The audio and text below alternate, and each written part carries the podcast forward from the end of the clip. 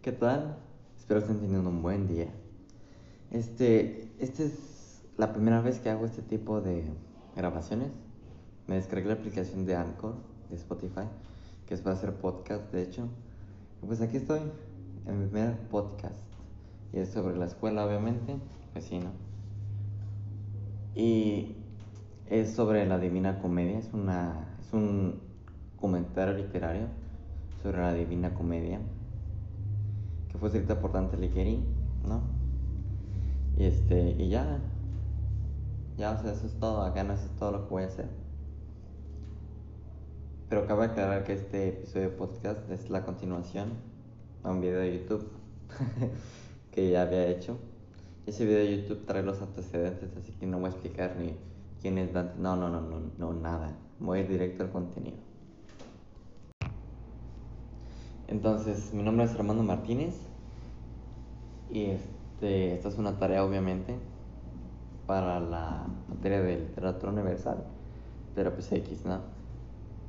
Yo, como ya les había dicho, voy a hacer un comentario de la Divina Comedia, pero como la Divina Comedia es pues larga más o menos, pero sí es muy rica en contenido, decidí separar en episodios mi comentario empezaré con la parte de infierno, ya que la Divina Comedia se en infierno, purgatorio y paraíso.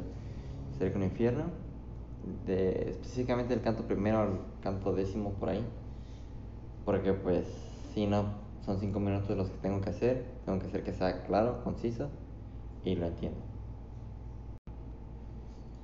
Y pues sin nada más agregar, pues vamos a comenzar, ¿no? Con el canto primero. Pues, ok, Aún sigo sin entender cómo es que Dante, ya que Dante es el personaje principal, cómo es que Dante inicia su travesía, porque este dice que se encuentra a la mitad de un viaje, a la mitad del viaje de su vida.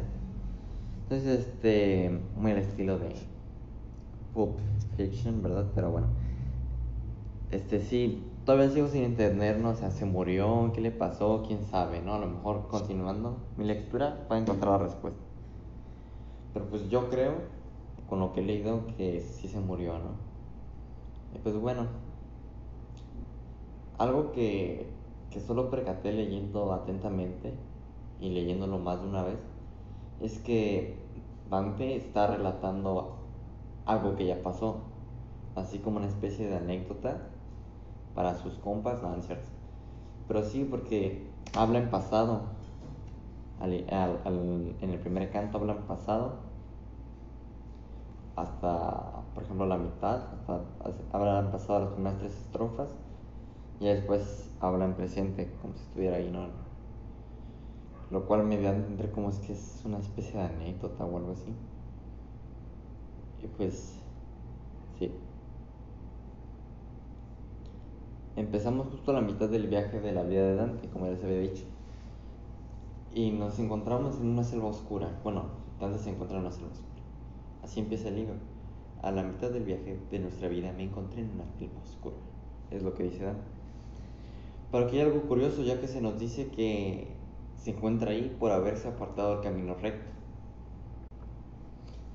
O sea, aquí nuestro queridísimo poeta Dante eh, se perdió, básicamente, ¿no? Se perdió y en su desesperación y que eso que fue buscando, yo qué sé, se encontró, o sea, sí logró regresar, por así decirlo, donde tenía que ir, a una colina, ¿no? Tenía que seguir el camino a una colina que, déjenme les cito, ¿no? Dice, que, ah, dice, miré hacia arriba y vi su cima revestida ya de los rayos del planeta que nos guía con seguridad por todos los senderos. Se supone en esa colina él debería de, estar, ¿no? Entonces sí lo encontró, pero para su total desfortunio, ¿no? Y mala suerte que tiene, pues su camino se ve impedido por una pantera ágil que pues obviamente no, no se le va a poner al tiro el Dante. y, agregándose a la pantera tenemos un león y una loba, ¿no? Básicamente estas tres fieras son las que le impiden seguir su camino. Ay, cómo me cuesta hacer podcast, cómo me cuesta grabarme.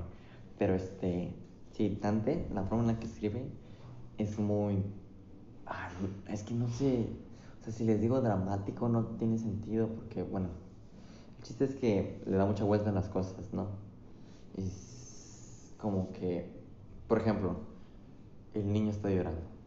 Si Dante lo escribiera diría, en los ojos del niño solo lágrimas cayeron. Lágrimas que contenían el crisol de no sé qué. Y así, cosas así. Se vende todo un rollo para explicar algo tan simple. Pero entonces sí, se perdió. Y al volver a encontrar su camino, se le fue impedido por las piedras, ¿no? Pero pues para su rescate, por así decirlo, ¿no? Entre comillas, rescate, llega el poeta Virgilio y dice, homie, ¿qué estás haciendo aquí? ¿Te perdiste o qué? No, no es así no le dice. Lo que pasa es, que Virgilio se introduce y dice lo siguiente. ¿Por qué, pero, ¿por qué te entregas de nuevo a tu aflicción?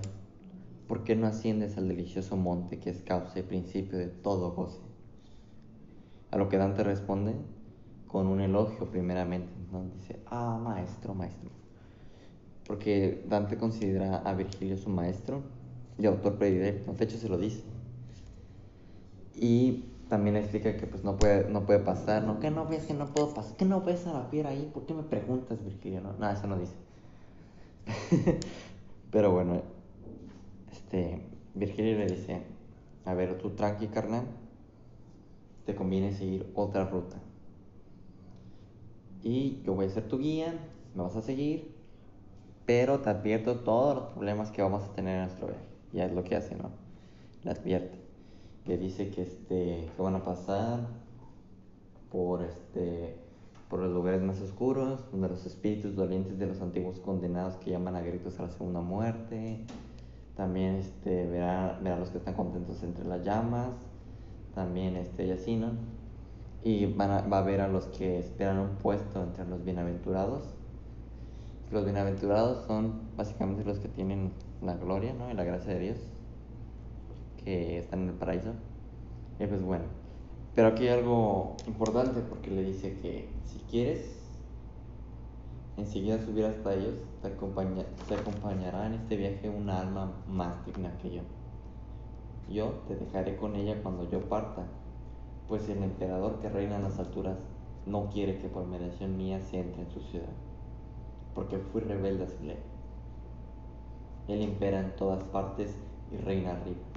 Arriba está su ciudad y su alto solio. Oh, feliz y elogiado por su reino. O sea que básicamente él no puede pasar al paraíso. Y por eso se lo, al llegar a las puertas del paraíso eh, va a ser como un change, ¿no? Por decir, a ver Dante, yo te traje hasta aquí, compa, te presento a una alma más digna que yo, pum, ella se encargará del resto, yo cumplí mi misión, básicamente, ¿no? Y pues bueno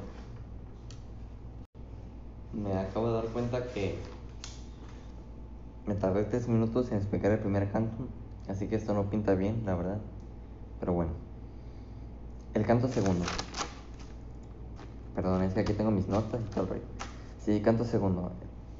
Para mí es de mis favoritos el canto segundo lo que voy leyendo, porque aquí se plantea más o menos la, la postura de Dante, del personaje de Dante. Y este es uno de los más completos en lo que información se refiere, porque explica demasiadas cosas. Aquí está todo, todo el argumento de, la, de la trama de Inferno